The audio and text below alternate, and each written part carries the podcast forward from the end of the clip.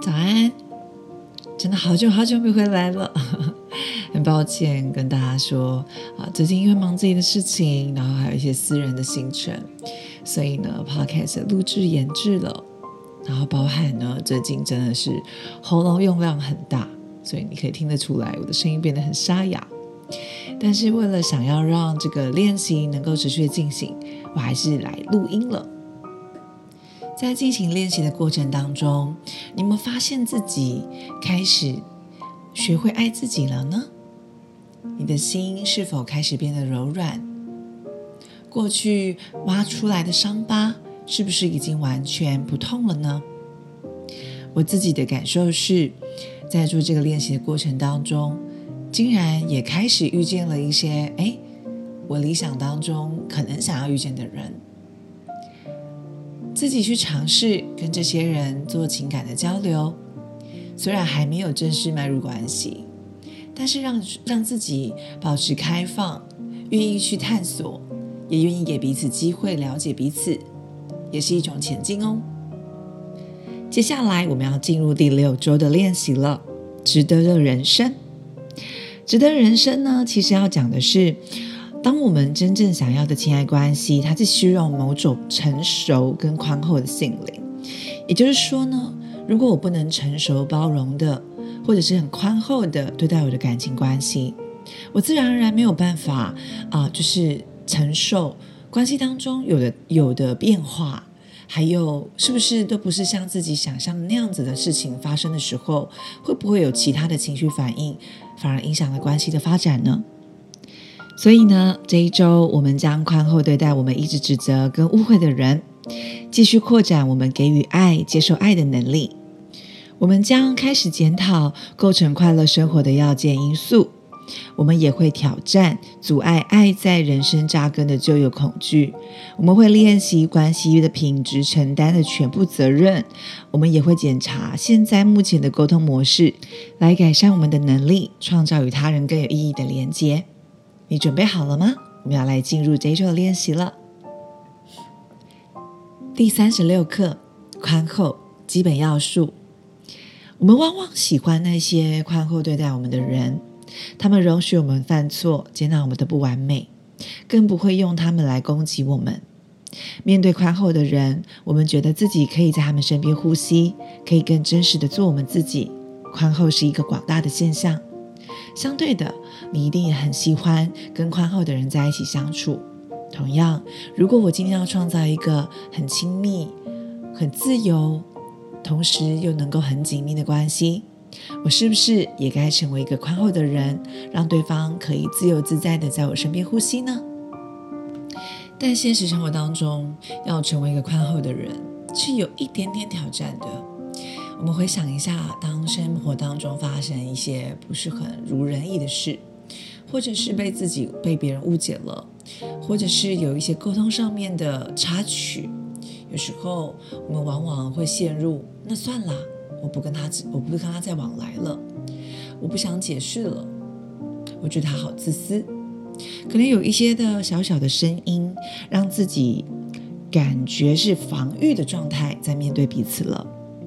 但是，还有什么比得不到自己想要的东西的时候，更好的给予爱的机会呢？当自己得不到自己想要的，却开始给予，用宽厚跟爱心对待我们的人。我们以宽厚跟爱心回报是理所当然的事，让自己超越这种容易的做法，就是说，别人没给我，我也持续给出去，这样才是真正宽厚的开始。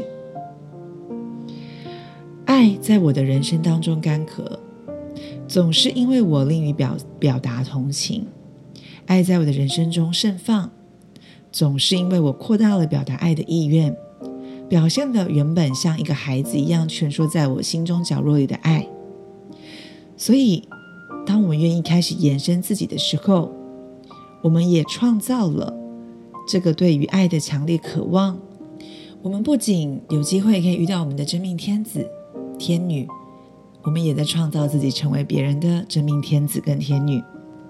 我们要做的，不是去寻找让我们得到爱的对象。而是该寻觅我们可以给予爱的对象，它启发我们扩展自己，超越了只注意自己和自己自恋的局限。这当然需要我们在付出爱的时候来驾轻就熟的。就算付出爱不容易，有时候如果我们的宽厚是带有操纵他人的隐藏意图，就是用一种我对你很好，因为我希望你爱我，或者是我对你很好，希望你变成我想要的那样的人。但是这个是用利他的角度跟智慧来打扮我们的自私，所以呢，这个是一种伪装的方式。明明我们不是这样子宽厚的人，也就是说，我们用我们的善意，或是用我们包装起来的善意，借由控制他人。当然，这样子会发现，事实证明，你给的很累，他收的很苦，因为这个角度不是真正利他。而是利用利他来控制他人。在美洲原住民有一种判断个人财富的习俗，不是看他们有什么，而是看他们给予什么。如果要继续给予而不期望得到回报，就必须连接到内心的健康跟财富。佛教比丘尼佩玛丘卓说：“宽厚的旅程是连接，珍惜这种财富，愿意放弃任何阻碍他的事物。”我们放弃墨镜、长大衣、头巾和我们的伪装。总之，我们开放自己，让自己受到感动。宽厚也是一种精神上的纪律，练习的越多，会变得越坚强。宽厚也不只是一个不错的想法而已，它是创造爱的基本要素。虽然你目前可以把锻炼后宽厚肌肉作为选项。但你的未来可能就在于你爱另一个人的时候，这种自我控制的能力之上。所以，做一个大度的人感觉很好，成为原谅的人、先道歉的人、放弃面子的人。起先你不免会有一种，但我不想要这样做啊。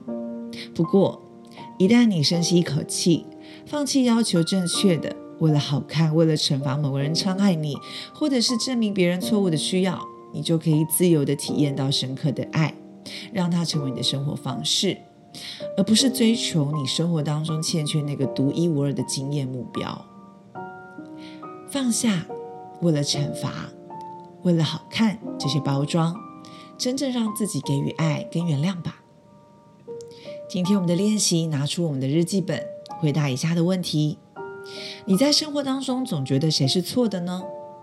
现在。从你的答案表当中选择一个人，写下这个问题：某某某，你错在哪里呢？现在假设你是这个人，完全放下你对他或他的观点，把自己呢真的想成是这个人，然后完成以下的句子，在几分钟之内，用各种不同的理由去探讨，在这种观点之下，他可能是对的原因。也就是说，如果我是他，我会是对的，因为什么原因呢？而你的名字就是，比如说，而 Jess 不了解我的是什么呢？我们站在对方的角度来想想，或许有可能我是哪边误解了他了呢？尝试做这个练习。如果你心中觉得很多人是错的，你可以练习超过一次，而今天的加分行动呢？至少采取一个宽厚的行动，就是你可以告诉你早上写的那个人，他为什么是对的。